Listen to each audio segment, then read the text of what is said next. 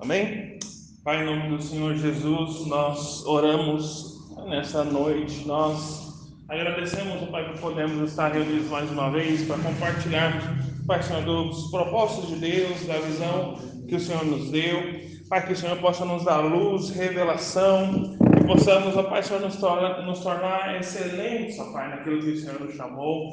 Possamos, ó Pai, Senhor, nos tornar especialista, Pai Senhor, na visão que o Senhor nos deu, em nome de Jesus. Amém. Amém?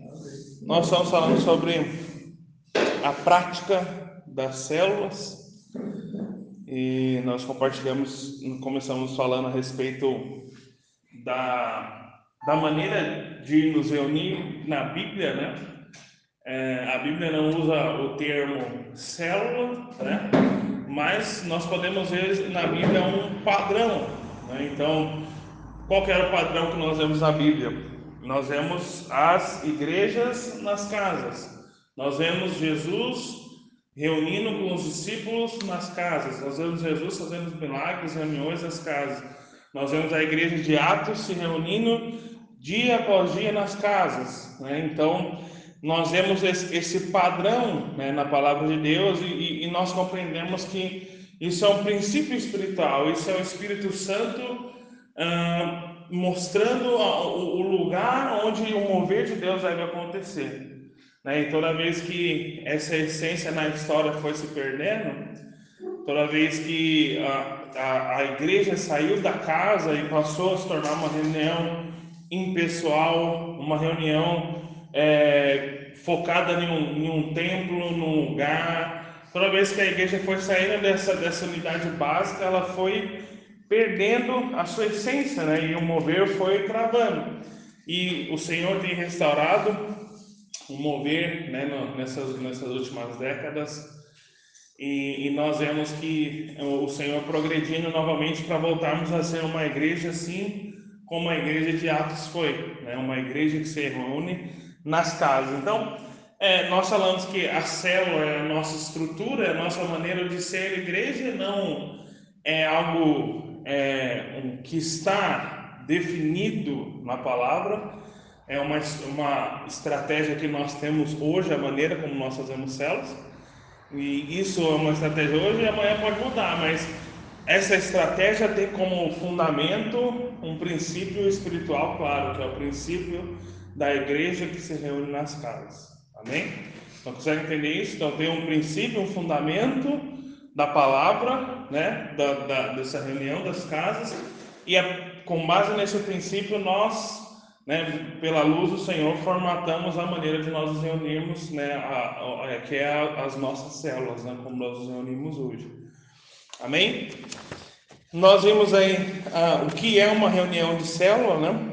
É, como que como ela deve funcionar e vimos também o que não é uma reunião de célula, né? Então é, é um, um, a célula é um grupo que é muito mais próximo de, um, de uma família e ela visa a edificação e a multiplicação, amém? Visa que os crentes possam estar em comunhão, serem edificados e se multipliquem. Nós vimos ali na, na terceira parte, ali na terceira aula, o objetivo das células. Né? Então, o primeiro objetivo é comunhão, o segundo é ensino, o terceiro é serviço mútuo e o quarto é a multiplicação. Amém? Então a célula tem esses quatro objetivos: comunhão, ensino, serviço e multiplicação. Amém? Alguma dúvida até aqui?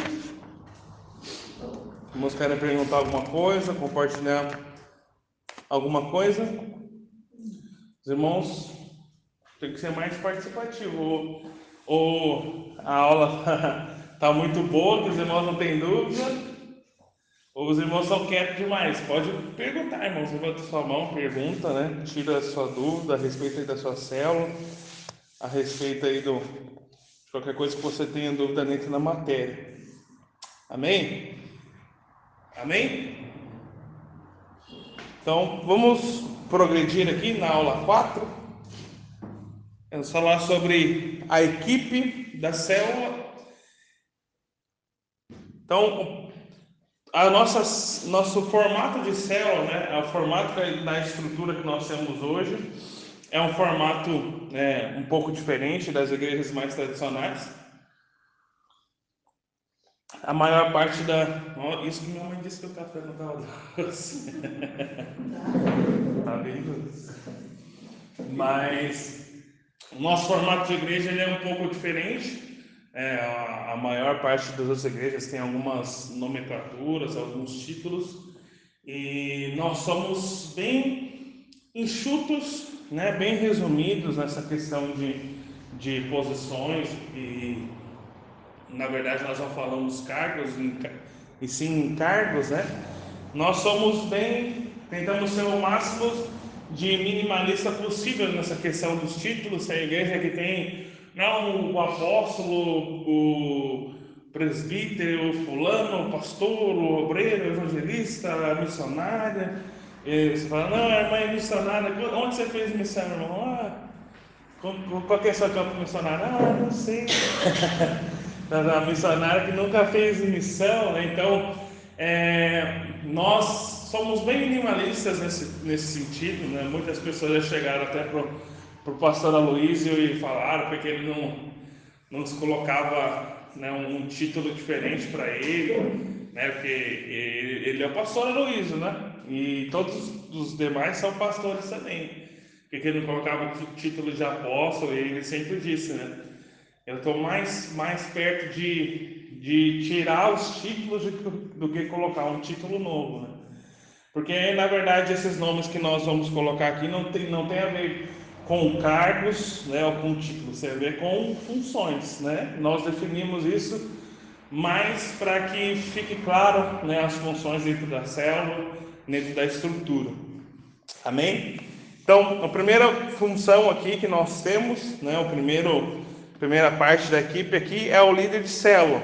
Amém? Quem que é o líder de célula?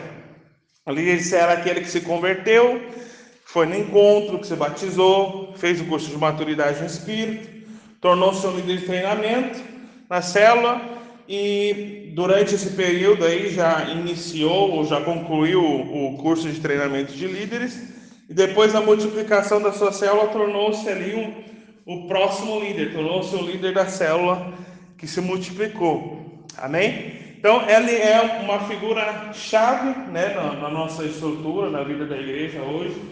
Os líderes de células são as peças chaves para nós podermos tocar essa estrutura, para que a célula possa prosseguir, porque esses irmãos são os que estão na ponta, são, são os que estão na linha de frente, para fazer né, o, o dia a dia da igreja, né, que é o dia a dia da célula, acontecer. Amém?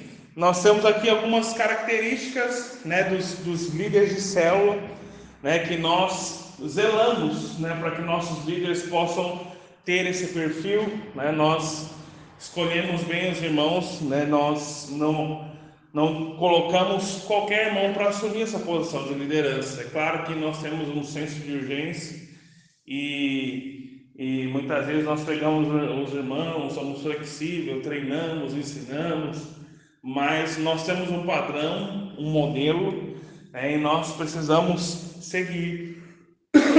Uma vez que os irmãos não, não entram nesse modelo, a liderança fica comprometida.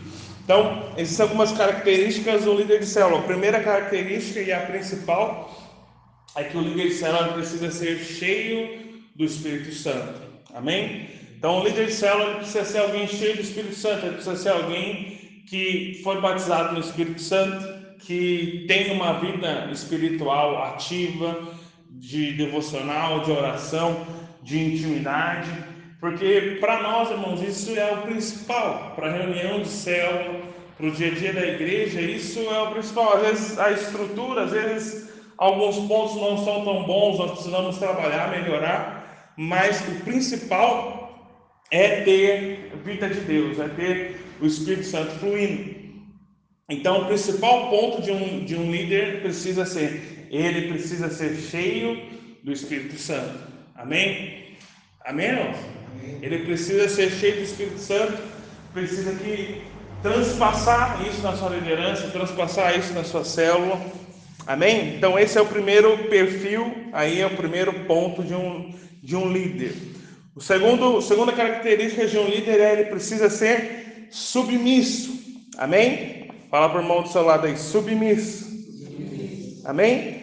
Não podemos tolerar, né? nós, nós não podemos conviver com pessoas arrogantes, pessoas soberbas, pessoas que não aceitam é, a liderança que está sobre ela, não aceitam ser corrigidas, não aceitam ser ensinadas, né, não conseguem se submeter à autoridade. Nós não podemos aceitar esse tipo de liderança, aceitar pessoas assim na equipe, porque isso mais cedo ou mais tarde vai se tornar um problema no relacionamento da equipe e vai se tornar um problema depois na célula.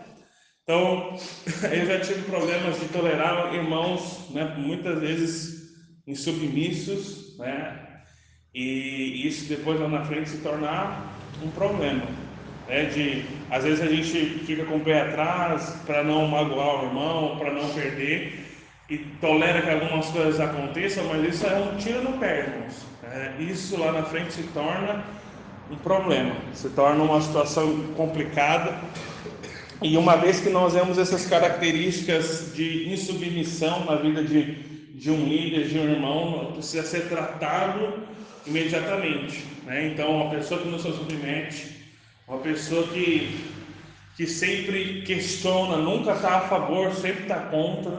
Claro que o questionamento ele faz parte, irmãos. É, assim, tem, tem momentos que você vai sentar, vai definir. É bom ter sempre um contraponto, alguém que vai trazer uma outra visão, um outro pensamento, mas quando isso se torna algo insistente ou algo de que você percebe que tem um espírito errado por detrás disso, é que a pessoa não está querendo buscar o melhor da equipe, a pessoa está querendo simplesmente contrapor. Então, assim, essas características nós precisamos estar atentos na hora de levantar um líder de treinamento, na hora de levantar um líder, porque isso se torna um problema. Amém? Então, a segunda característica do líder, ele precisa ser submisso, né? Ele precisa estar né, dentro do, da, é, alinhado com, o seu líder, alinhado com o seu discipulador, com o mesmo coração, se submeter, não na, em, de forma arrogante, de forma rebelde. Amém? A terceira característica, ele precisa ser ensinável. Amém? que, que é uma pessoa ensinável? Uma pessoa que está aberta para aprender. Então, a terceira característica dos nossos líderes é ser ensinável. Então, você precisa ser alguém, tem irmãos algumas vezes que, que nós vamos conversar, falar, não, mas isso aí eu já sei, isso aí eu já fiz, não, isso aí eu já ouvi, isso aí já, já foi pregado, já ministrei, já foi ministrado, isso aí eu já, já vivenciei. Então, assim, nós precisamos nos tornar pessoas ensináveis, que estão abertas a aprender. Amém? Amém. Estão abertas a aprender com, com todos os irmãos. E, irmãos, nós não só aprendemos com os que estão os que estão acima, aprendemos com os que estão do lado, com os que estão abaixo. Então tem pessoas que não têm esse coração aberto para aprender com todas as pessoas. Nós precisamos, um líder precisa ter essa característica de ser alguém ensinado.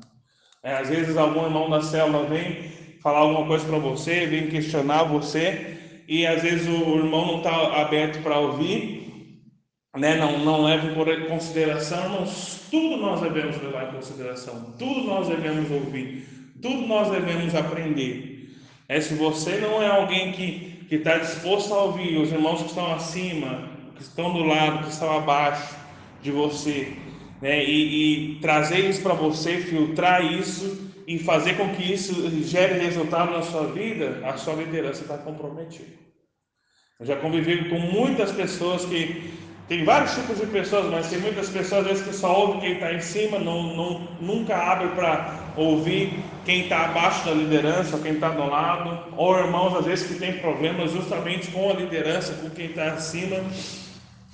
Nós precisamos ser pessoas ensinadas. Amém? Sempre quando eu falo disso, é, nas próximas matérias a gente vai falar um pouco sobre esse assunto também. Mas nós precisamos ser como Jesus, irmãos. Jesus, ele era Deus. Ele era todo poderoso. E Jesus tinha consciência disso. Ele sabia que ele era filho de Deus. Mas mesmo assim, Jesus se submeteu e se tornou ensinável ao, à sua mãe, ao seu pai, que na verdade nem era pai de sangue, mas Jesus se submeteu ao, ao, ao seu pai José, né, aprendeu sua profissão. Jesus foi ensinado, se submeteu a João Batista, porque quando Jesus começa a pregar, você vai ver que ele começa a mesma palavra que João Batista pregou. Então, se Jesus, que era Deus, se tem alguém que podia falar, não, eu sou Deus, eu vim aqui, agora negócio comigo, vocês aí abaixo a orelha e já era.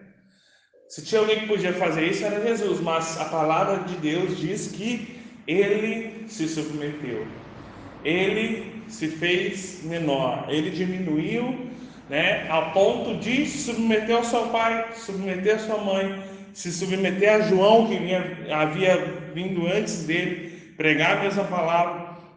Então, se nós olharmos para o modelo de Jesus, nós podemos aplicar isso na nossa liderança, nos tornar pessoas ensinadas. Amém? Dispostos a ouvir, dispostos a aprender. Nunca se coloque como alguém que sabe tudo. Nunca se coloque como alguém que, que já tem sua opinião formada a respeito do assunto. Esteja aberto para ouvir todos. Amém? O quarto ponto de um líder, quarta característica de um líder é ser transparente. Amém? Então, o que é ser transparente? É ser alguém que é claro, não, alguém que não maqueia as coisas, que não põe uma fantasia, uma cobertura né, sobre a sua vida. Você é o que você é. Então, quantas pessoas, irmãos, a gente já conviveu na igreja e quantas pessoas que a gente vê aqui põe uma máscara, põe um, uma capa, né? Põe uma maneira de falar na frente das pessoas, parece que está tudo muito bom, tudo muito bonito, né? Que está tudo indo muito bem, mas por trás tá uma porcaria, o casamento está destruído, a casa está tá destruída. Então, um líder precisa ser transparente. Ele precisa ser aquilo que ele é.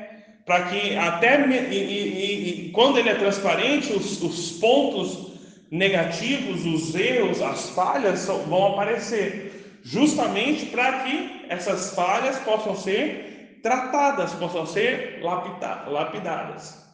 Mas a tendência, e o mundo faz isso, é nós tentarmos esconder quem nós somos de verdade. O mundo nos ensina a fazer isso, de tampar né, as nossas falhas, tampar os nossos erros, mas nós zelamos a casa de Deus pela transparência. Então, para que você seja alguém transparente. Não, tem algum problema? Passe isso, né, exponha isso. Né, se tem alguma situação acontecendo, chega, conversa, fala, olha, tá assim, eu fiquei chateado, aconteceu isso, isso, isso. Seja transparente, seja quem você é, para que tudo possa ser tratado e alinhado. Amém? Nós já convivemos muito nessa questão de liderança e nesses 10 anos que a gente tem experiência de liderança. Quantos irmãos, irmãos, que não são transparentes, né? Pontam, põem uma capa, um, uma, uma máscara para relacionar com você, mas na verdade está cheio de problemas, cheio de falhas, cheio de amargura no coração, e isso vai se tornando uma bola de neve, vai se tornando um problema, e quando isso estoura lá na frente, gera um problema muito maior. Afeta mais pessoas, o afeta o ambiente. O pecado escondido. Pecado escondido. Aí o que acontece? Quando você vai para a liderança, Deus não permite que fique escondido. Ele traz a tona de uma forma ou outra. Um dia vai, vai, vai, vai, a história tudo, aí tem que resolver, né? Sim, e, e, e, e Deus faz isso justamente para que seja tratado, para que seja alinhado. Então, não tente ficar encobrindo é, quem você é, as suas falhas, as suas características, porque o, o desejo de Deus justamente é alinhar a sua vida, é, alinhar, trazer transformação no seu caráter, na sua vida. E quando você foge disso, né, isso se torna um problema, essa, esse problema vai crescendo, esse pegado vai, vai crescendo lá na frente, vai tomar uma proporção desnecessária.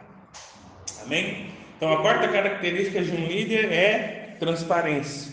Nós precisamos ser transparentes. É o que é. Se está ruim, está ruim, irmãos. Vamos sentar aqui, vamos conversar e vamos resolver. Se está errado, está errado. Vamos sentar aqui, vamos resolver. Se gerou um sentimento ruim, um ambiente ruim, vamos alinhar para que possa ser acertado, porque falta de transparência é um problema que vai crescendo no escuro, sem ser visto, até chegar uma hora que estoura e toma uma, uma proporção que não precisa tomar. Amém? E o, o quinto ponto, né, da, que, que nós zelamos, né, não, na, nas características dos líderes, é a lealdade. Amém? Amém? Então, a transparência também nos fala de lealdade. O que é lealdade? Eu estou contigo. Eu estou com você até o final. Nós somos juntos, estamos aliançados. E não importa o que aconteça, não importa que qual seja a falha, nós estamos conectados. Eu sou leal a essa liderança, sou leal a essa obra. Eu não vou lá na frente, lá se acontecer alguma coisa, vão me milindar, vão me magoar, vou sair, vou abandonar, né? vou revelar meu coração, vou sair da igreja, vou levar os irmãos comigo. Isso não é o Espírito de Cristo, não é o Espírito que nós queremos ter no meio da nossa liderança, de irmãos desleais né? que, que, que não. E, e ser transparente faz parte desse, desse espírito de lealdade, né? De eu sou leal com você eu sou transparente. E então, o, o, quinto ponto aqui, a quinta característica é justamente a lealdade. Eu estou junto, estou conectado, na hora boa, na hora ruim, nos problemas, nas situações, nós estamos aliançados até o final. Amém? Então, nós zelamos aí por essas cinco características na vida do líder: cheio do Espírito Santo, submisso, ensinável, transparente e leal. Amém? Segundo o segunda, a segunda pessoa aí na equipe das nossas células é o líder em treinamento. Amém? Então, assim como o líder um líder em treinamento ele precisa ter todas essas características do líder de célula. E o tempo que ele está nessa posição de líder de treinamento, que ele é colocado nessa posição, é, essas características elas vão ser testadas, amém? Então, um líder de treinamento não necessariamente, às vezes não precisa ter iniciado o CTL ou já formado, mas é preciso que ele ande nesse trilho, porque ele vai ser o próximo o próximo líder da célula. Amém? Então, as mesmas características que o líder de célula tem, nós precisamos checar isso na vida dos líderes de treinamentos e gerar isso durante esse processo, né, onde ele vai estar passando por, por esse treinamento para assumir a próxima célula. Amém? Então, tudo, todo o trabalho que o líder da célula realiza, o líder de treinamento deve fazer também, deve aprender e as mesmas características o líder de célula precisa, uh, o líder de treinamento precisa absorver aí do líder de célula. Amém? Terceira pessoa na célula é o anfitrião. Amém? Nós falamos também, né? Então, essas aqui são, são peças-chave né, na, na célula. Então, o líder de célula, o líder de treinamento, temos também um anfitrião. E o anfitrião também é muito chave numa célula é, é, muito importante essa peça. O anfitrião é aquele que recebe a célula na casa, recebe a reunião da célula. Isso, e nós temos falado que esse é um perfil, é uma, uma peça-chave dentro da célula, porque um bom anfitrião ele vai impactar diretamente a multiplicação e o crescimento da célula. Amém? Porque a maior capacidade que que a célula tem de crescer é justamente na casa de, que, de quem a célula está se reunindo. Então, ali fica mais, é mais fácil para o anfitrião trazer ali o, os amigos dele, os vizinhos dele, os parentes, justamente porque ele está naquele local E também, toda pessoa que chega ali, ela precisa se sentir à vontade, ela precisa se sentir amada, ela precisa se sentir aceita. E não tem ninguém que faça melhor esse papel do que o dono da casa. Amém? Vocês já foram em, em, em, em casas de pessoas que você via claramente que a pessoa não queria você ali? Alguém já teve essa experiência já? É desconfortável, não. Você vai lá, você não quer voltar mais lá. Você chega lá, a pessoa tá, tá de cara fechada, de cara amarrada, empurrada, não conversa com você direito, não dá atenção para você. O que, que você vai fazer? Você vai pegar e vai embora. Então, eu não, eu não fico e depois não volto mais ainda. Então, o anfitrião é uma peça-chave. Nós precisamos praticar isso. A palavra nos ensina não principalmente para os anfitrião, para os anfitriões, mas a palavra nos, nas cartas os, os apóstolos sempre falam para nós. Todo cristão ele deve ser hospitaleiro, ele deve ser alguém receptivo, alguém amável que, que recebe bem as pessoas na sua casa. E graças a Deus a maior parte dos nossos irmãos tem essas características, principalmente os irmãos da liderança, de, de receber bem as pessoas. Ou oh, vem aqui, senta aqui, vem aqui na minha casa, dá um, serve uma serve um café, fica à vontade, senta aí. Essa deve ser sempre as nossas características, principalmente a dos nossos anfitriões. Amém? A palavra nos ensina a ser hospitaleiros. O que é ser hospitaleiro? É receber bem as pessoas. Né? Na época de Jesus, as pessoas vinham e acabavam pousando nas casas das pessoas, né? Então, hospitaleiro tem a ver com hospedar, né? Você vê muito isso nos evangelhos, você vê isso no, em Atos, né? E hoje em dia não tem muito mais esse contexto, né? as pessoas às vezes vêm, é muito raro a pessoa vir para ficar na sua casa, se hospedar na sua casa de fato, mas essa hospitalidade tem a ver com essa recepção, com essa boa recepção, né, de, de transpassar isso para as pessoas, dela se sentir à vontade, dela se sentir amada, dela se sentir parte daquilo. Por isso o anfitrião é uma peça chave, amém, para conectar essas pessoas na célula, amém? Então o anfitrião ele sempre deve estar com disposição, com amor, com um sorriso no rosto, né, recebendo as pessoas bem, falando, oh, que bom que você veio, seja bem-vindo, senta aqui, fica à vontade, você quer uma água, você quer um café, tudo, o que, que eu posso servir você, se quiser alguma coisa diferente, quer ir no banheiro, quer estar aqui o banheiro, né, fica à vontade. Então, as pessoas amam ser recebidas dessa maneira. E, e querendo ou não, é, algo que nós sempre falamos, o pastor coloca aqui na pochila ainda, que antes de você ganhar as pessoas para Jesus, você ganha elas para você. Você ganha a amizade delas, ganha né, o, a proximidade delas, para que as pessoas possam se abrir para a palavra do Evangelho. Amém? Então ninguém nunca é ganho, primeiramente, direto pela pregação do Evangelho. O primeiro passo é você se aproximar da pessoa.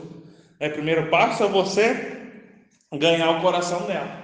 E se nós não temos pessoas que façam isso na célula, uma multiplicação, o crescimento vai estar comprometido. Amém? Então, a hospitalidade é característica de um anfitrião, né? ser receptível, ser amável. Então, tudo isso é importante para a questão do anfitrião. Outra coisa, um anfitrião precisa estar presente na reunião. Né? Já teve casos de é, ter a reunião da célula na casa do irmão. Ele falou: Não, eu vou viajar, vou sair ali, vou ter que fazer isso aqui, mas entra aí, pode se reunir fica à vontade. Isso é um problema, ninguém fica à vontade quando o dono da casa não, não está. Né? Então já teve casos assim, por isso nós sempre falamos: o anfitrião ele precisa ser presente, frequente na célula. Amém?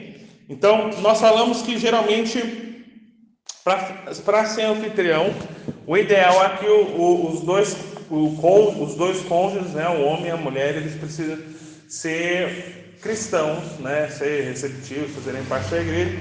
Esse é o ideal. Tem casos, irmãos, que às vezes não, no ideal não é possível, né? A gente faz o que é possível. Então, às vezes, um vai ser cristão, outro não vai ser, mas se a pessoa recebe bem a célula, se a pessoa aceita, nós nos reunimos, nós não, não temos problemas, nós ajustamos. Amém? E o, o anfitrião também tem uma parte muito importante que é zelar pelo ambiente da célula, amém? Pelo ambiente da casa. Então você chega lá, o pastor, pastor Aloysio cita aqui um, um, exemplo aqui na, na apostila, né? Que uma vez o pastor foi lá, foi visitar uma célula, daí ele chegou lá, o anfitrião estava tomando banho, as casas estavam reviradas, a televisão estava ligada no último volume, no quarto do lado tinha um rádio tocando um sertanejo, e, e aquilo já estava na hora da célula, e os irmãos chegando, e o pau comendo, o anfitrião lá tomando banho. Você acha que alguém tem vontade de voltar naquela célula? Aí você está lá no meio da reunião, daí passa o, o fulano, passa o vizinho, passa o filho e grita e faz bagunça. Aí tinha uma célula da, da outra igreja lá em Novo Hamburgo, lá que a gente reunia, que primeiro que a irmã sempre, sempre fala, ah, eu não sei se eu vou querer receber essa aula aqui e tal. E falava isso, estava sempre, sempre brigando assim. Eu falei, e os irmãos insistiram para continuar com a cela. Eu falei, irmãos, vamos tirar essa cela de lá. A irmã não quer. Toda vez ela fica colocando em xeque se ela quer, se ela não quer, não vai fluir. E aí estava no meio da cela ali de repente, e era sala, daí tinha uma passagem para o quarto, daí chegava o filho da irmã e passava com a bicicleta no meio da cela. Assim. a cela acontecendo, daí o filho da irmã não fazia parte da igreja, não era convertido. E aí chegava ele e passava com a bicicleta no meio da, da cela.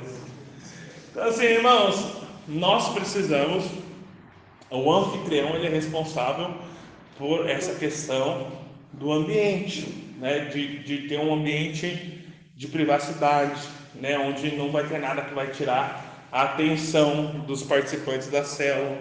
Então, tinha um amigo, um amigo nosso aí que estava liderando, e a célula de jovens aconteceu na casa dele, e ela nas costas do cachorro pegava. Ah, vou abrir a janela aqui, aí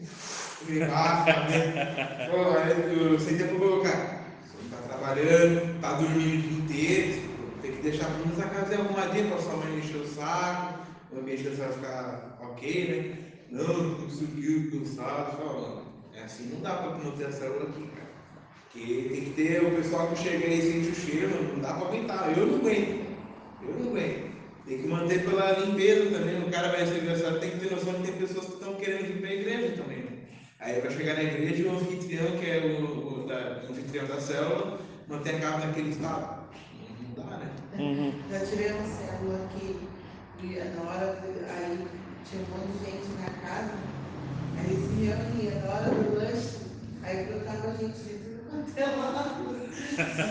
Chegava, aí tinha os irmãos que eram de outra igreja, que, que é, fazia parte, que morava na casa também. Aí também vinham participar da comunhão. Era impossível fazer alguma coisa assim, gostosa ali de lanche, algum evento de ponte, porque estava tudo quietinho, ninguém participava da célula assim, mas na hora da comunhão brotava, via gente de tudo É, irmãos, isso, Aí o lanche para 10 nunca dava. Isso é, um, isso é um problema, porque as pessoas vão ali e elas não vão querer voltar. É, Querendo ou não, tem, tem, a, gente lida com um monte de tipos de pessoas. Tem pessoas que não ligam, irmãos, mas é a minoria. A maior parte das pessoas, se você for numa casa dessa, visitar, ela não vai voltar. Não. Não vai voltar. Tem pessoas que tem pessoas às vezes que a gente quer convidar assim que eu olho hoje assim que são conhecidos nossos que eu falo, oh, não, eu não consigo levar nessa célula aqui. Porque se eu levar ela lá, ela não vai sentir a vontade, ela vai ela não vai gostar. Então, por isso nós precisamos lidar bem com essa figura do anfitrião ensinar os nossos anfitriões né, nesse sentido, né, para que eles sejam receptivos, hospitaleiros, para que eles organizem o ambiente da célula. Então, assim, nós precisamos ensinar os nossos anfitriões desde cedo. Né, de, e, e, na verdade, estar recebendo a célula na casa, vai ter uma matéria que a gente vai falar sobre isso, é uma bênção. conversar com eles, já tem que deixar tudo bem claro, né?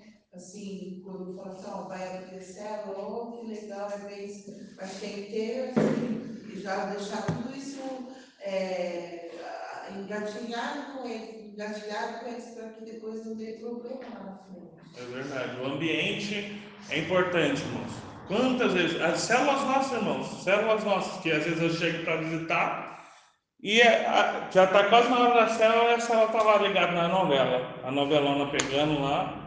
Nem sei mais que novela que passa hoje em dia, né?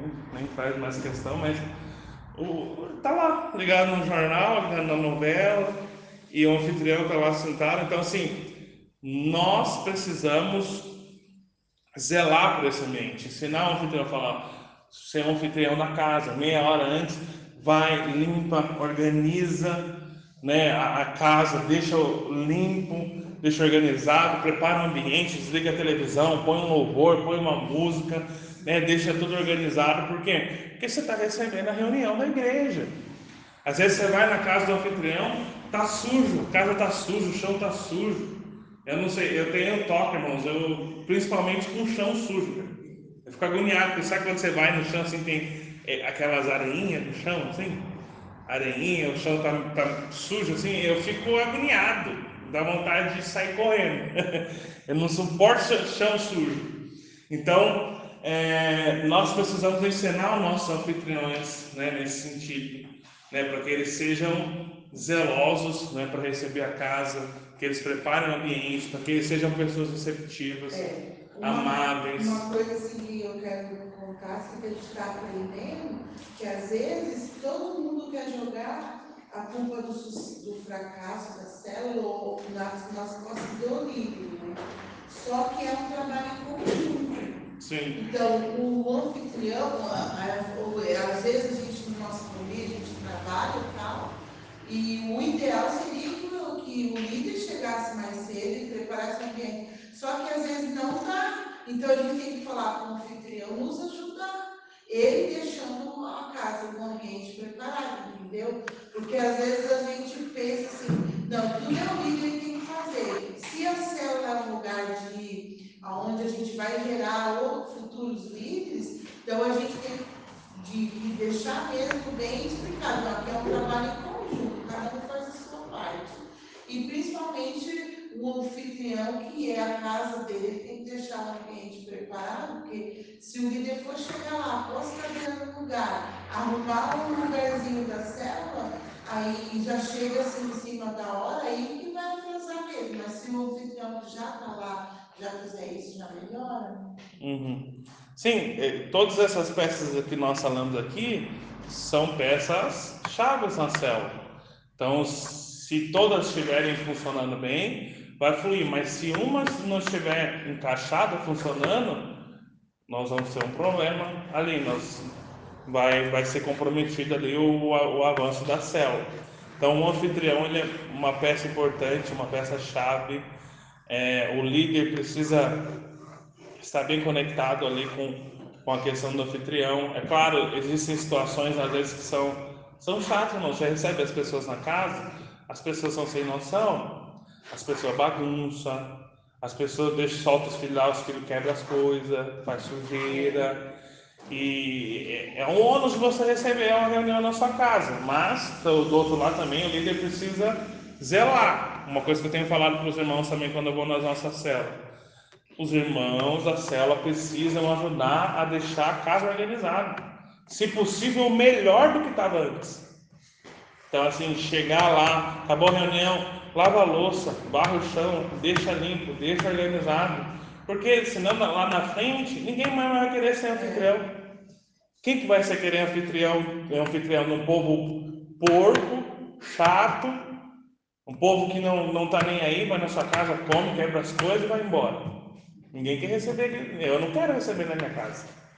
Então, assim, por um lado nós temos um anfitrião que vai zelar pelo ambiente e o líder os irmãos da célula que vão honrar esse anfitrião, mantendo a casa também organizada, ajudando na organização, né, sendo cuidadoso com as coisas, não ser alguém invasivo, ali, ah, Chega lá, solta os filhos, os filhos saem correndo, entra nos quartos, entra nos banheiros, mexe nas coisas, abre as gavetas. Isso aí não joga água nessa joga coisas, um lanche na samambaia, né? Igual diz o pastor Marcelo, né? Estraga essa samambaia. então assim. É, nós precisamos zelar para que tudo funcione bem. O anfitrião ele é peça-chave, amém? E às vezes o anfitrião às vezes desanima por conta dos próprios irmãos da célula. Por conta do, do, do líder ele precisa fazer esse trabalho. Dizer lá para irmãos, não quebra, ajuda a limpar, ajuda a deixar organizado. Amém? Outra peça-chave que nós temos na vida da igreja, na vida das células, é o discipulador. Amém? Quem que é o discipulador? O discipulador é aquele líder, né, que trilhou todo o caminho do líder ali, é, se converteu, se batizou, né, foi no encontro, se batizou, fez o maturidade, fez o CTL, liderou uma célula, multiplicou uma célula pelo menos uma vez. E, o ideal, né, nós falamos é que o ideal é que ele tenha multiplicado pelo menos quatro vezes para que ele se torne um discipulador, né? Então assim, ele liderou ali uma célula, ele multiplicou a célula dele, depois dessa célula que ele, que ele multiplicou, multiplicou e ele multiplicou a célula, ele multiplicou uma célula em dois, e essas duas células se multiplicaram, né? Aí você tem quatro células. Isso aí ele já pode se tornar um, um discipulador. né? Então, discipulador geralmente é esse perfil, principalmente quando nós estamos começando igreja, nós precisamos respeitar muito isso. É, eu já participei de contextos de igrejas que às vezes levantavam assim um discipulador sem ele ter nem multiplicado uma célula. Irmão não teve experiência nem de liderar direito, de multiplicar uma célula. E aí chegaram lá e falaram, não, põe o fulano lá, o fulano vai ser discipulador, vai ser obreiro. O cara nunca, nunca multiplicou uma célula, não teve experiência, não passou pelo processo, não aprendeu, não absorveu a visão, e o cara já foi colocado numa posição. Vai dar problema, por quê? Porque ele não aprendeu, ele não teve experiência, porque como você vai supervisionar uma célula, administrar ali os líderes, é, ensinar os líderes o que, que eles têm que fazer se você mesmo não aprendeu a fazer? Então, assim, essa figura discipuladora, ela precisa passar por todo esse processo até que ele se mu- multiplique, né, a, a sua célula se multiplique novamente, leve outro outro líder a multiplicar e ele assume esse papel, né, ele se torna às vezes no começo ele pode estar liderando uma célula e, e supervisionando, mas o ideal é depois que ele apenas discipule, é apenas cuide ali dos líderes e supervisione as células, visite as células ali, fazer esse serviço de supervisão das células. Hoje, como a nossa igreja é pequena, eu faço esse trabalho hoje de discipulador. Eu sou pastor, mas eu trabalho nesse nível de discipulador. Então, hoje eu visito as células, hoje eu discipulo os irmãos, eu, eu ensino os irmãos a respeito da célula, alinho as questões. À medida que nós fomos crescendo e avançando, e os irmãos forem se tornando discipuladores, eu vou cuidar desses irmãos, e esses irmãos vão fazer o trabalho que eu faço hoje na célula. Então, eles, mesmo sem ser pastor, mesmo ali depois de passar por, por esse processo, eles vão fazer esse trabalho que eu faço de visitar a célula, treinar os irmãos, ensinar os irmãos, né, trabalhar para que a célula se multiplique. Então, o discipulador ele tem principalmente essa característica de supervisão da célula. Amém? O quinta, a quinta pessoa aí, a quinta, quinta peça aí das nossas células é o pastor de rede. Quem que é o pastor de rede? Pastor de rede é aquele que ele não é o, o pastor da, da igreja, né? É, quando a igreja é grande, ou ele pode se tornar, né? lá na frente, né? O, quando nós estivermos na igreja maior, nós temos o pastor principal, o pastor da igreja, que reúne com os pastores de rede, e os pastores de rede reúnem com os discipuladores, e os discipuladores com os líderes, e os líderes com o líder de treinamento anfitrião. Consegue entender aí a, a, a pirâmide? hein? não, não é pirâmide, né? não tem nada financeiro envolvido, mas é, um- é algo que vai se multiplicando. E o, o pastor de rede é o discipulador que foi bem sucedido no seu trabalho, multiplicou sua rede, né, multiplicou sua liderança ali, ele levantou outros discipuladores, ele se torna pastor de rede e ele vai supervisionar ali os discipuladores. Isso vai se multiplicando, vão se levantando outros pastores, outros líderes, outros discipuladores, né, e vai crescendo aí dentro desse perfil. Amém? Então, definindo as funções aqui.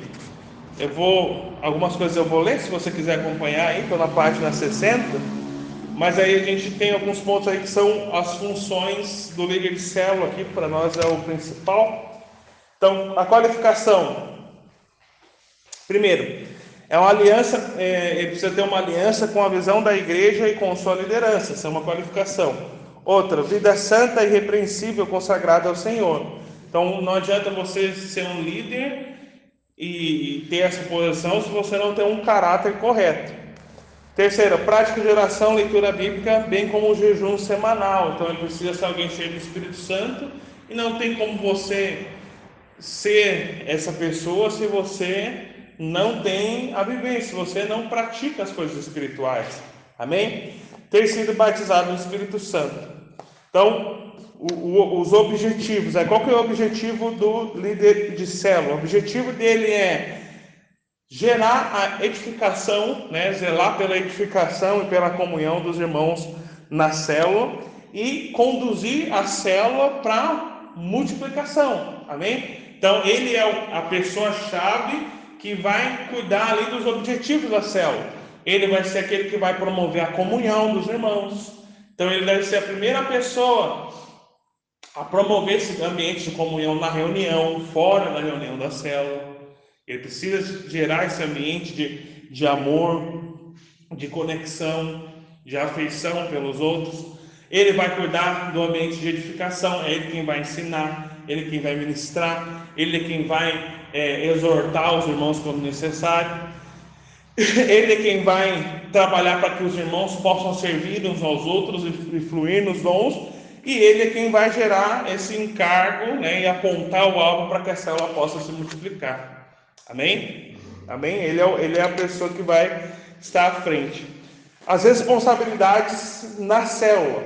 Então, primeiro, estar na reunião da célula sempre com disposição e alegria. Amém? Isso é importante. Você pega a líder de célula, às vezes que ele está Ai, tô cansado, tá desmotivado, chega lá na célula lá com a cara amarrada, né, com a cara abatida lá, vai fazer célula lá, não, não flui nada, né? Ele, ele, o que ele transmite é tristeza, é, é coitadismo.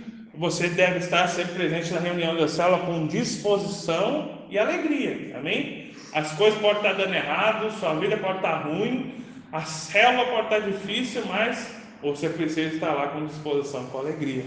Amém? Isso fala de fé. Outro, planejar junto com o líder em treinamento a reunião da célula. Isso é importante, irmãos. Tenho zelado muito com os irmãos sua liderança no discipulado. Você precisa planejar a reunião da sua célula. Você precisa organizar antes a comunhão, o lanche, né? Quem vai, quem vai fazer o quê, quem vai assumir cada função, quem vai fazer o quebra-gelo, como é que vai ser o louvor, tal. Nós precisamos planejar com antecedência essas coisas. Esse é o trabalho do líder da célula. Amém? Outro ponto: coordenar e compartilhar a palavra com a participação de todos os membros da célula, resolver os problemas que ocorrem durante a reunião, ajudar a criar vínculos de comunhão na célula estar em contato com os membros e que faltaram na reunião, entrar em contato com os membros que faltaram na reunião o mais rápido possível. Isso é importante, irmãos. Eu tenho batido muito no ponto com os irmãos que é na questão das visitas.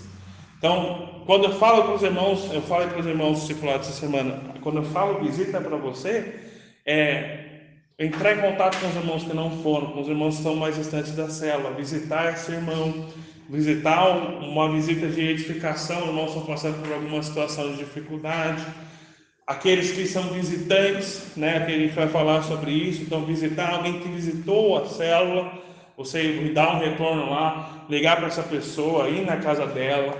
Então, assim, tudo isso é trabalho do líder. Outro ponto, fazer o apacentamento dos membros semanalmente. O que é fazer o apacentamento dos membros semanalmente? Visitar, meu irmão. Não tem como você apacentar por telepatia. Você só vai apacentar a pessoa quando você vai lá, quando você senta, quando você conversa, quando você ajusta, quando você alinha. Apacentar é o trabalho do pastor. Amém? O líder é o pastor da célula. Amém? Visitar os membros e aqueles, os membros e aqueles que visitam a célula. Então nós vemos aqui, ó, não é mais o pastor que está falando, agora é a pastora Luiz está falando para você. O trabalho do líder é visitar os membros e as pessoas que visitam a célula. Amém? Então, resolver e comunicar imediatamente ao discipulador todos os casos de escândalo dentro da célula, planejar e, e, e realizar reuniões extras, monitorar a assistência social aos carentes, repassar todos os avisos à igreja, participar dos projetos de orações, de oração e de reunião previamente marcados. Então, o líder ele precisa ser participante. Se tem um, proje um projeto aqui de nós orarmos ou uma reunião, o líder é o primeiro cara que tem que estar lá. Amém? Então, ele não deve ser alguém ausente, alguém que não participa, precisa ser o primeiro a estar. Amém? Participar da reunião do discipulado, entregar os relatórios semanais da célula, planejar junto com o, o discipulador a multiplicação da célula, responder responder amorosa e imediatamente a uma necessidade surgida, lidar com pessoas problemáticas individualmente, fora do contexto da célula e manter um ambiente calmo, descontraído na célula. Amém? Então, isso aqui são as, uh, as responsabilidades do líder na célula. Responsabilidades na igreja: estar sempre presente nas, nas, nas celebrações da igreja ter o compromisso de oração e ministração na celebração da igreja. Então, quando nós estamos ministrando aqui no, no culto, lembre-se, os irmãos que são da liderança devem sempre lembrar que você é os nossos ministros, é você quem ora, é você quem ministra. E, você, e os irmãos precisam estar atentos, principalmente com os irmãos da sua célula, principalmente com os mais novos. Então, a gente às vezes fala para o irmão, ah, vamos orar, Daí junta um irmão, junta um líder com um líder. E o cara que está visitando fica sozinho, sem ninguém vai orar com ele. Nós precisamos ser atentos com isso. A sua participação como líder no culto deve ser uma participação ativa. Então, se você está ministrando, estou vendo que está um, fluindo o ambiente para ministração, para orar, eu vou lá, vou orar pela pessoa, vou orar pelos irmãos da minha cela, vou orar pelo visitante. Então, assim, o líder tem essa responsabilidade no culto. Amém? Uh, auxiliar nas ministrações e apelos feitos, uh, ser modelo de intensidade na oração, no louvor e na adoração. Isso é muito importante, irmãos. Os nossos líderes são modelos, são vitrines. Amém? Então, assim, eu falo para os irmãos aqui no nosso culto: os irmãos precisam ser modelos na adoração, então, se está fluindo aqui no momento de louvor, os irmãos precisam estar aqui. Então, de preferência, estar aqui na frente para que os irmãos possam ver você adorando, possam ver você buscando ao Senhor. Por quê? Porque você é o modelo.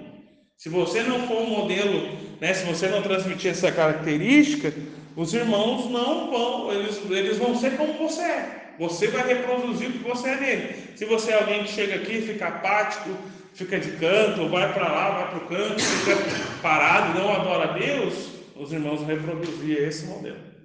Isso durante a adoração, durante a palavra. Então, assim, os irmãos da sua célula precisam ver você aqui, ouvindo a palavra, anotando, abrindo a Bíblia. Né? Esse é um costume que nós tínhamos que, que nós não temos mais. É, algumas igrejas ainda têm isso bem forte, de ter os irmãos anotarem a palavra, sabe? Anotarem aquilo que está pregando, por mais que você receba um compartilhamento, você está anotando, você está recebendo a palavra. E os irmãos no culto precisam ver isso em você. Os nossos líderes são vitrine. Amém? Então eu queria passar isso para os irmãos. Isso é importante, isso é, é responsabilidade do líder. Ser modelo na adoração, ser modelo no culto. para que as pessoas possam olhar você aqui e possam seguir esse mesmo modelo. Amém? Auxiliar, eh, essa aqui eu já li, ser padrão no dízimos e nas ofertas. Então, assim, os nossos líderes também precisam ser padrão, ser modelo, aqueles que conduzem né, ao momento do dízimo e da oferta. Amém? O líder ele tem autonomia na célula, então ele pode é, alinhar ali, uh, alterar um dia da, da reunião da célula devido a algum evento, alguma coisa. É, ele tem alguma certa autonomia para definir algumas coisas dentro do contexto da célula. É claro, porque algumas coisas é bom você conversar com o seu discipulador, conversar com a pessoa que está acima para ver se não vai afetar nada no dia a dia da célula, na comunhão, mas o líder tem uma autonomia ali para lidar na célula é, e seguir a direção do Espírito. Amém? Outro ponto importante é que o líder nunca deve estar passivo, esperando a direção do discipulador. Então, é, você tem, na sua vida cristã, você precisa ser alguém ativo e principalmente quando você é um líder. O que é alguém ativo? É alguém que vai e faz. Se eu estou vendo o irmão lá na cela que está precisando de, de visita, de alguma coisa, eu vou lá e vou visitar, vou fazer, vou planejar, vou fazer um evento post, vou planejar com os irmãos na cela, vou fazer uma comunhão. Eu não fico esperando o meu discipulador, o meu pastor vir falar, e aí, meu irmão, precisa visitar os irmãos da sua cela, precisa fazer um evento evangelístico, fazer isso, fazer aquilo. Então, um líder precisa ser ativo. Amém? Ele não pode ser passivo, que fica esperando um estímulo externo para para que ele possa agir né, referente à questão da célula. Amém? Então, o líder em treinamento ele está conectado diretamente ao discipulador e ele está debaixo ali da autoridade do discipulador. Amém? O líder em treinamento, basicamente, ele vai seguir essas mesmas características aí do, do líder do líder de céu, é claro que ele vai estar num tempo de treinamento. Então, tudo que o líder for fazer, tudo que o líder estiver fazendo, ele precisa fazer junto com o líder em treinamento para que o líder em treinamento possa aprender e algumas coisas ele vai sempre delegar para o líder em treinamento para que o líder em treinamento faça, para que o líder em treinamento pratique. Então, assim, é, assim como o mesmo perfil do líder de treinamento é o perfil do líder, essas responsabilidades das células vão ser compartilhadas e à medida que o líder em treinamento vai pegando mais maturidade. Amém? Amém, irmãos? Amém. Eu não vou listar todos aqui, é, mas a característica ali do anfitrião, o objetivo é ele preparar o ambiente, né, e receber as pessoas com hospitalidade, com amor, né, para que as pessoas se sintam à vontade na casa. Amém? Então ele precisa preparar o ambiente ali com oração, desligar a televisão, organizar os assentos. Eu vou ler aqui as responsabilidades. Estar sempre presente na reunião, participar dos projetos de orações e reuniões previamente marcados, receber bem os membros da célula com com alegria e satisfação, uh, participar ativamente da célula, informar ao líder sobre abusos de liberdade na casa ou qualquer tipo de prejuízo causado, auxiliar e motivar juntamente com o líder o surgimento de novos anfitriões. Amém?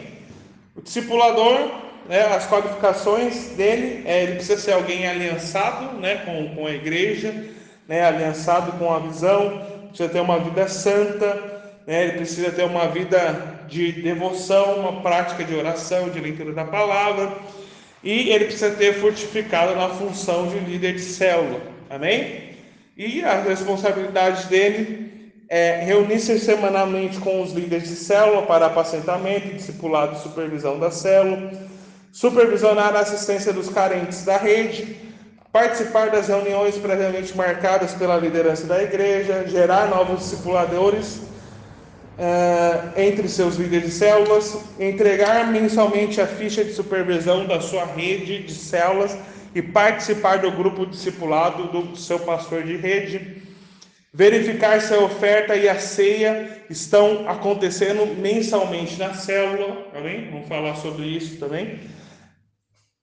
Verificar se está acontecendo consolidação dos novos convertidos, observar se a célula tem crescido em comunhão, é, checar uh, se a palavra da semana tem sido ministrada na célula, reunir semanalmente com o pastor de rede para apacentamento discipulado, acompanhar o crescimento de cada célula debaixo da supervisão, verificar se cada célula possui um líder em treinamento, acompanhar de perto a frequência da célula, atualizar mensalmente a listagem da célula, verificar se estão acontecendo as visitas e os eventos pontes da célula é, mensalmente, periodicamente, e estabelecer a escala de visita semanal nas células. Amém? Então, essas aqui são as funções do discipulador. Esses irmãos podem ver. Isso é basicamente o que eu tenho trabalhado com os irmãos. Então, é, checar se a palavra está sendo ministrada na célula, está atingindo o objetivo. Checar se as pessoas estão sendo consolidadas e apacentadas na célula. Checar se reunir com os irmãos, pegar os relatórios, atualizar os relatórios né, periodicamente, checar se está tendo o evento ponto, checar se está tendo as visitas à célula. Tudo isso é trabalho do discipulador. Amém?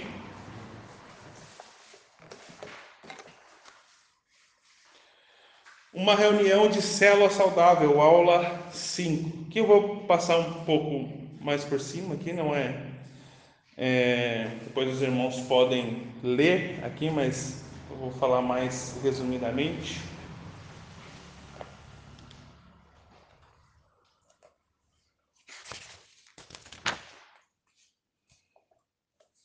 Então, aqui como que deve funcionar a reunião de célula? Como que é uma reunião de célula saudável? Amém? Então, a reunião de célula, o líder, primeiro ponto, ele precisa ser o facilitador. O líder não é o, o, o centroavante, ele não é o cara que joga sozinho.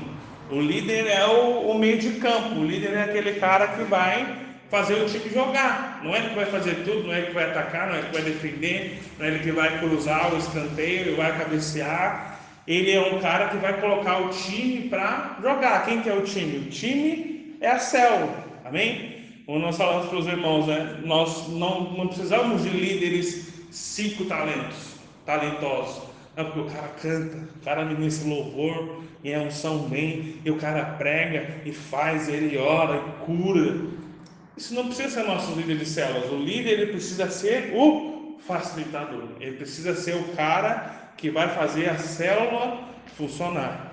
Amém? Ele é o cara que vai botar todo o time da célula para acontecer, para fluir ali na célula, para que, que todos sejam participativos. Então, o líder ele precisa pegar ali a célula, planejar a célula para que você possa envolver o maior número de irmãos possíveis, amém? Dentro daquele cronograma da célula. Então, nós temos aqui um, uma liturgia, nós temos ali um, alguns pontos que nós cremos que é necessário né, que tenha na célula. Não é algo que é inflexível, pode ser que um dia a célula vai fluir ali no momento, às vezes não vai ter um compartilhamento, às vezes vão estar no louvor, vai fluir espírito ali, vai haver ministração, oração pelos irmãos da célula. Isso pode acontecer, irmãos, existe liberdade dentro da célula, mas nós temos uma sequência ali e e é importante também seguir essa sequência, deixar que o Espírito flua nesse contexto. E mais existe liberdade também dentro da célula para se fugir aí desse cronograma. Amém? Então, quais são os, os, componentes da reunião de célula? O que, que uma reunião de célula precisa ter? Primeiro, uma reunião precisa, de célula precisa ter envolvimento ou quebra-gelo. Então, você precisa ter um momento onde você vai envolver os irmãos da célula e as pessoas que estão visitando. Amém? Então, às vezes tem células que não tem nesse momento, às vezes tem células que você chega lá, simplesmente o líder fala, não, vamos levantar, vamos orar. Às vezes chega um visitante, ou às vezes o irmão chega lá desconectado, chega do serviço, lá direto, chega perdido ali, vem no trânsito, e simplesmente você começa a reunião e até para que aquele negócio alinhe, aconteça, é, vai demorar para pegar. Então assim, precisa ter um momento de envolvimento, um momento de comunhão. Então aí a gente usa o quebra-gelo, mas às vezes não precisa ser necessariamente uma dinâmica, uma brincadeira. Às vezes você vai sentar ali, vai conversar, cada um vai compartilhar como é que foi a sua semana. E também não precisa ser algo maçante, algo inflexível, algo que vai ser chato, algo que vai constranger as pessoas. É, eu já ouvi, já ouvi falar do, numa igreja que eu participei, meus irmãos faziam parte de, de outro contexto de igreja, que tinha célula também, e o irmão liderava eles, o irmão dava um questionário para eles responder na hora do quebra-gelo. Então, assim, davam as questões para ele responder com a palavra, faz uma prova. Né? Você imagina, você chega lá, o visitante lá e tem um questionário para você responder lá, as perguntas da Bíblia lá. Que não tem envolvimento nenhum isso aí, pelo contrário, o visitante vai chegar lá e vai falar, não, não vim aqui para fazer prova.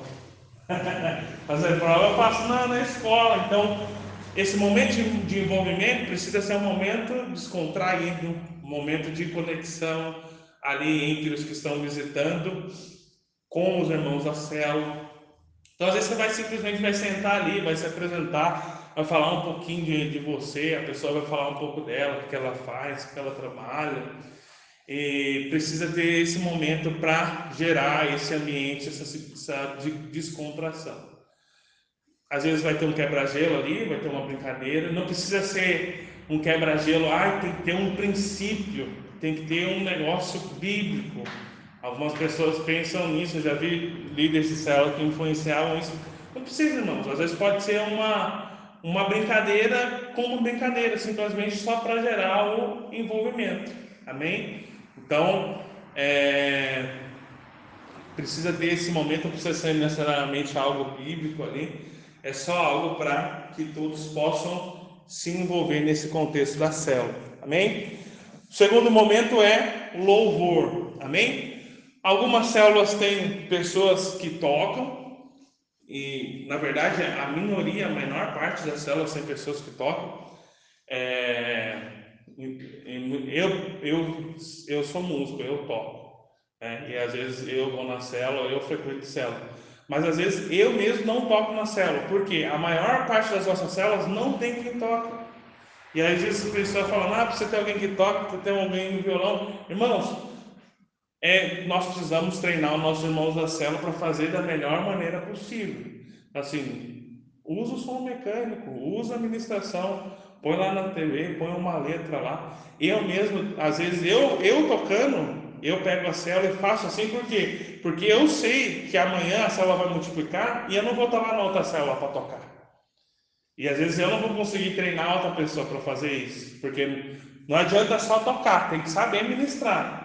Então, ah, não, o cara sabe tocar, mas não adianta nada o cara tocar se ele não sabe cantar, ou se não tem ninguém na célula que canta, ou se ele tem um repertório limitado, isso vai só prejudicar a célula. Então, às vezes já tinha célula, ah, o irmão toca lá, o irmão sabe tocar uma música. Aí toda a célula lá tocar a mesma música, a semana toda. Então, assim, é muito limitado essa questão. Então, assim, sou mecânico, irmãos, em paz com isso. Eu faço, eu mesmo faço. Eu sei tocar, os irmãos que fizeram cela comigo sabem.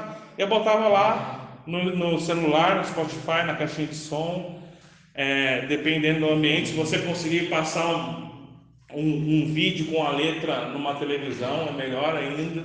Se você não conseguir, uma estratégia que eu uso é eu tenho o grupo da célula, eu copio a letra da música e jogo no grupo da célula. E aí os irmãos no grupo da célula podem acompanhar a letra da música. Mas é claro que não, também não é o irmão pegar lá o celular e ficar mexendo no celular na hora do louvor, né? É só para cooperar, para quem não conhece a canção. Mas assim, não precisa necessariamente ter uma pessoa que toque. Você nem necessariamente precisa ter uma pessoa que ah, a pessoa canta maravilhosamente bem. Você precisa de uma pessoa que saiba ministrar o louvor. Se ele souber ministrar, é suficiente. Às vezes lá, na música lá, o cantor já vai estar cantando. Só que se você tem alguém que sabe conduzir o momento, conduzir a ministração, já é suficiente. Sabe escolher uma, boa, uma música né, é, correta, sabe ministrar ali é, em cima da música. Então isso é o mais importante né, nesse momento de louvor da célula. Amém? Amém? E eu tenho geralmente falo que duas músicas é o suficiente para a célula. Ali, dependendo do dia, se for um momento que estiver fluindo mais, de repente três músicas é, já são boas. E eu, eu falo, ensino os irmãos que é, o momento do louvor ali é o melhor momento para você fluir nos dons, fluir no Espírito Santo. A palavra fala que o Senhor habita no meio dos louvores. E a palavra fala que quando nós estamos reunidos, um tem um salmo, um tem um cântico espiritual, o outro tem um dom, o outro tem uma palavra, e nesse momento louvor flui isso. Então, eu geralmente incentivo os irmãos a usarem ali o, momento louvor ali no final para fluir. Então, é o momento que você vai orar uns pelos outros, o momento que você vai profetizar um na vida dos outros, vai fluir nos dons, vai orar por cura, vai orar pelos pedidos de oração. Então, assim, use esse momento louvor para fluir, né, para conduzir os irmãos para ministrar uns aos outros ali. Amém? Alguma dúvida dentro disso? Sim ou não? Não. então, aqui, duas, duas coisas que eu anotei aqui. Então, saiba selecionar as músicas, né? Procure selecionar canções fáceis e, e eu ainda fortaleço isso, né? Canções que estão de acordo com o, o, o dia a dia da igreja, então eu mando compartilhamento lá, já mando uma sugestão de música. Você pode escolher a outra música, mas pelo menos a que eu mandei na sugestão, toca lá na sua célula, pelo menos a sugestão de louvor que a gente coloca, porque não adianta nada que nós estamos cantando, estamos cantando Hilson aqui, aí chega lá na cela, tá cantando Aline Barros, tá cantando Cassiane. E já aconteceu isso na cela, o irmão vai lá na cela, ele acha, aí ele acha que ele está na assembleia, né? Até ele pega lá o fala, a graça é o sal da igreja capaz do Senhor. e ele vai ministrar. Isso já acontece, não? já aconteceu. Então os irmãos usam dessa liberdade de para fazer bagunça, né? Então, assim, tenta andar no trilho daquilo que a gente já faz, daquilo que a gente ministra já, para que possa ter a mesma cara. Quem vai lá na cela, quem vem aqui no culto, sabe o que está acontecendo. Amém? Outro momento, a palavra. Eu já falei para os irmãos em algumas reuniões aqui. Então, você não precisa pregar toda a palavra do culto. Você pode se deter em um, dois pontos que falaram mais com você em ministrar. Eu sei que às vezes a gente tem um desafio, porque às vezes os irmãos não ouviram a palavra do culto. Então, às vezes você tem que ter esse momento de pregação, esse momento de compartilhar. Mas seja breve, seja resumido, não precisa ler, né? Pegue ali os pontos principais, ministra ali, fala daquilo que está no seu coração, vai ser muito mais produtivo. Já falei para os irmãos isso no CTL, né? E na sequência vai ter o compartilhamento. Esse momento é muito importante, irmãos. É o compartilhamento. Então, o pastor Aloysio, quando ele faz a divisão aqui, ele faz a divisão do, dos períodos da célula. O período que ele mais deixa separado é o tempo, é para o compartilhamento. E às vezes a gente faz a nossa célula, o período que, que menos tem é o compartilhamento. As pessoas não falam as pessoas não interagem. E isso é sintoma de que tem algum tipo de problema ali. Ou a célula não está boa, ou, não está fluindo a vida de Deus na célula, ou esses irmãos estão desconectados, esses irmãos não estão recebendo nada de Deus, os irmãos são mortos espiritualmente. É, ali é um, é, um, é um sinal claro de que tem problema. Se não tem ninguém, se o irmão não tem nada para falar, não tem nada para compartilhar na célula, tem alguma coisa de errado. Precisa analisar ali, avaliar o que está acontecendo. Essa célula não tem comunhão. Irmãos, quando você tem comunhão, quando você está no seu grupo de amigos, o que acontece?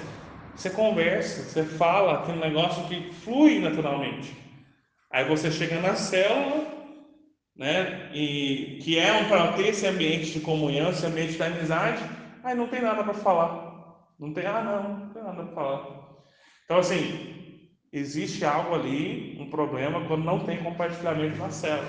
Nós precisamos avaliar o que está acontecendo. Precisamos avaliar qual que é o problema, se, se a célula não está ruim, se o ambiente da célula está ruim, se os irmãos são maus, se os irmãos são afastados, se os irmãos são fora da comunhão. Mas o, o principal objetivo da célula é o compartilhamento. Amém? O principal momento é você sentar ali e o irmão vai compartilhar. Aquilo que ele ouviu, aquilo que a palavra falou com ele, uma situação que ele está passando na vida dele. Ali é onde o Senhor flui. Às vezes alguém vai liberar uma palavra ali que vai gerar fé nos irmãos da célula. Às vezes ali alguém vai trazer um, um ponto, algo que Deus falou com ele. Então, esse momento de compartilhamento é um momento muito importante. Amém? Não é um momento de discussão. Evite deixar com que algumas pessoas monopolizem o compartilhamento. Então, o líder ele precisa estar atento. Então, às vezes, é, você precisa fazer com que todos, todos compartilhem. E às vezes tem alguns irmãos que falam, se deixar, ele fica ali a célula toda. Então, você tem que saber cortar, né? Direcionar esse momento. Amém? Outro ponto que, que é importante nós temos na célula, principalmente quando nós temos visitante, é um apelo evangelístico. Então, se tem um visitante ali, faça um apelo para que essa pessoa possa aceitar Jesus. Algo simples, algo rápido, né? Libera ali uma palavra. Às vezes, conectado na palavra mesmo que você pregou, faça um apelo ali mais voltado para aquilo que é evangelístico. Então, e, aí ministra, convida aquela pessoa para confessar Jesus, para aceitar Jesus como seu Salvador. Isso é importante. E outro ponto é importante que a célula tenha é, esse ambiente de fluir dos dons do Espírito. Amém? Fluir dos dons do, do, de serviço, dons, dons de profecia, dons de palavra de sabedoria. A célula precisa ter esse ambiente do fluir do Espírito Santo. Como falei para você, o, o, o, eu creio que o melhor momento para que isso aconteça é durante o louvor, ali onde você vai orar por curas, onde você vai liberar ali oração em línguas, profecias, palavras de conhecimento, ali no, no, no final do louvor. Mas o líder ele precisa conduzir os irmãos né, para esse momento e para esse fluir dos dons. Amém? A adoração da, da célula, ela precisa ter, a, a, nós falamos que ali no máximo a adoração de uma hora e meia, irmãos, ali, no máximo esse período, né? não pode exceder esse, esse período. Sabemos também que não pode exceder o horário das 10 da noite, porque se atrapalha o anfitrião, você pode de repente atrapalhar os vizinhos também. Então, assim, o, o quanto mais sucinto possível nós conseguimos ser, melhor. Se você conseguir fazer uma reunião de uma hora e depois ter mais meia hora ali, mais 40 minutos de comunhão, de, de lanche ali, de conversar, excelente, irmãos. É possível, é capaz. Você não vai terminar tarde, ainda mais no nosso contexto aqui que a maior parte acorda cedo, dorme cedo, acorda cedo. Então, assim, eu tenho feito lá a Casa de Paz. Eu começo às sete e meia. Quando dá nove horas eu estou indo embora. Nove horas já terminou, nós já fizemos a reunião, nós já jantamos, já tivemos tempo de comunhão, já estou indo. Então, assim, tem sido uma experiência muito boa. Eu creio que dá para trazer isso para a cela. Às vezes, claro, a cela às vezes tem mais momentos, precisa conduzir as pessoas para compartilhar. Então, assim, mas é possível você fazer uma reunião ali de uma hora, uma hora e dez, né? De louvor, compartilhamento, palavra, oferta né? Então é preciso a gente ter esse cuidado com a questão da duração. Amém?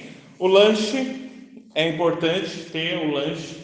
Não deixe isso centralizado só nas costas do anfitrião, não deixe centralizado só na, nas costas de algum irmão. A melhor coisa a se fazer, eu já falei para os irmãos, é você fazer uma escala para que todos participem.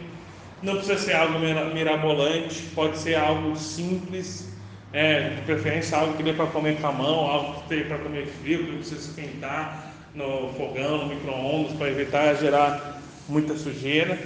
Então, assim, é, quanto mais simples, melhor.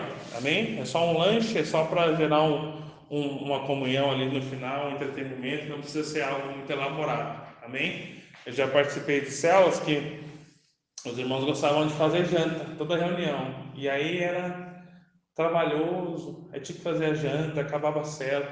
Daí no, no, no meio da célula os irmãos saíam para fazer, para preparar a janta. Então assim, eu muito tempo insisti com os irmãos para mudar isso, mas era difícil, já estava enraigado nos irmãos, né? Então aí às vezes estava na reunião da cela, quem ia fazer a janta tinha que sair para preparar alguma coisa, para fazer um arroz, alguma coisa no meio da reunião. Isso não é o melhor, por isso quanto mais simples, melhor. Levar algo que já esteja pronto, deixa lá na mesa, depois vai comer, não vai precisar esquentar. Quanto mais simples, melhor. É claro, tem ocasiões especiais na célula, às vezes vai ter uma célula diferente, vai ter um evento ponte, uma célula né, mais diferente, é, a gente pode elaborar algo mais diferente, mas o ideal é que seja algo simples, amém? Algo que já fique pronto, algo que, que as pessoas possam comer ali no final, que não vai gerar muito transtorno, amém? Outro ponto é uh, que ele fala aqui é a importância da casa, né? Então, de ser uma casa adequada. Então, ser uma casa que a, a, não, o, o anfitrião é importante, mas o ambiente da casa também é importante. Então, assim, você vai reunir numa casa lá que durante o dia lá o pau quebra, a polícia vem e, o, e tem som alto e tem funk tocando, então aí depois você vai lá e reúne a célula. Né? Você acha que vai gerar um bom testemunho para as pessoas do bairro? Claro que não. Como que essa casa recebe a igreja? Né? E se é uma casa adequada, que tem um, um, um, Claro que a maior parte das, das pessoas são pessoas simples, mas tem um bom ambiente, uma sala onde as pessoas vão conseguir se sentar, vão conseguir se estar aconchegante, né? não precisa ser nada luxuoso, mas precisa ser um ambiente adequado. Amém? E só para a gente terminar, vou passar rapidinho aqui. É, semana que vem a gente fala mais também. Mas os eventos importantes da célula, né? Além da reunião, claro que você pode planejar outras coisas, mas que eu tenho falado para os irmãos, até vou falar sobre isso depois, me deter mais, mas a célula precisa ter um dia para ceiar com a célula, para você tomar ceia com sua célula é, pode ser uma reunião diferente, pode ser uma refeição diferente. É, eu, geralmente, quando faço a ceia na cela, eu gosto de sentar com os irmãos à mesa. Se tiver um, como fazer isso, se tiver uma mesa grande, todos os irmãos sentarem à volta da mesa, fazer uma reunião diferente ali sentado. Achar que todos os irmãos compartilhem, falem algo, reforçar a aliança que nós temos. Isso é uma prática que está na nossa visão, muito tempo que muita gente, muitas vezes nós não praticamos. É importante a gente trazer isso para a célula. Isso aqui é expressão básica da igreja nas casas, amém? Vou falar mais sobre isso depois.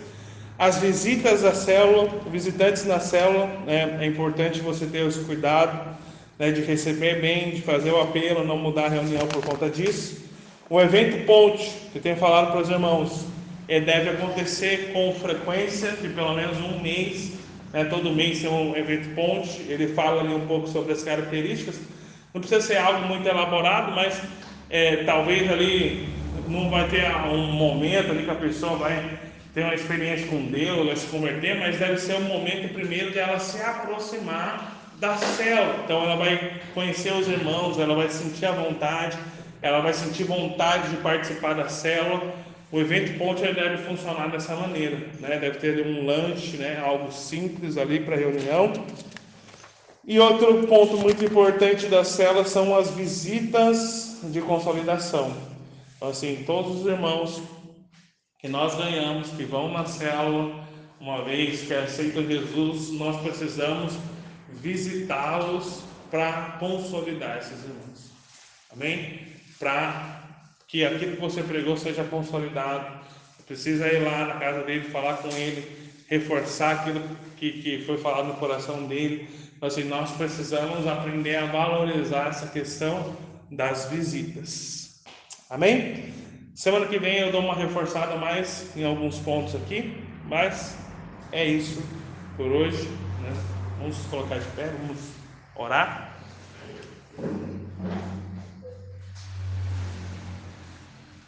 Amém. Pai, em nome de Jesus, nós oramos essa noite e agradecemos, Pai, que nós possamos levantar nesse tempo, Pai, um exército.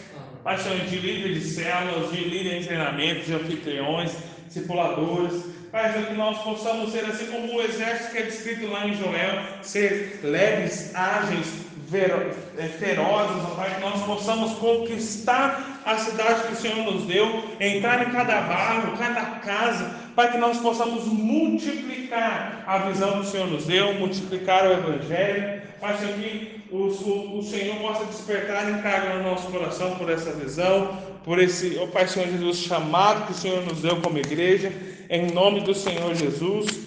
Amém. Amém, irmãos?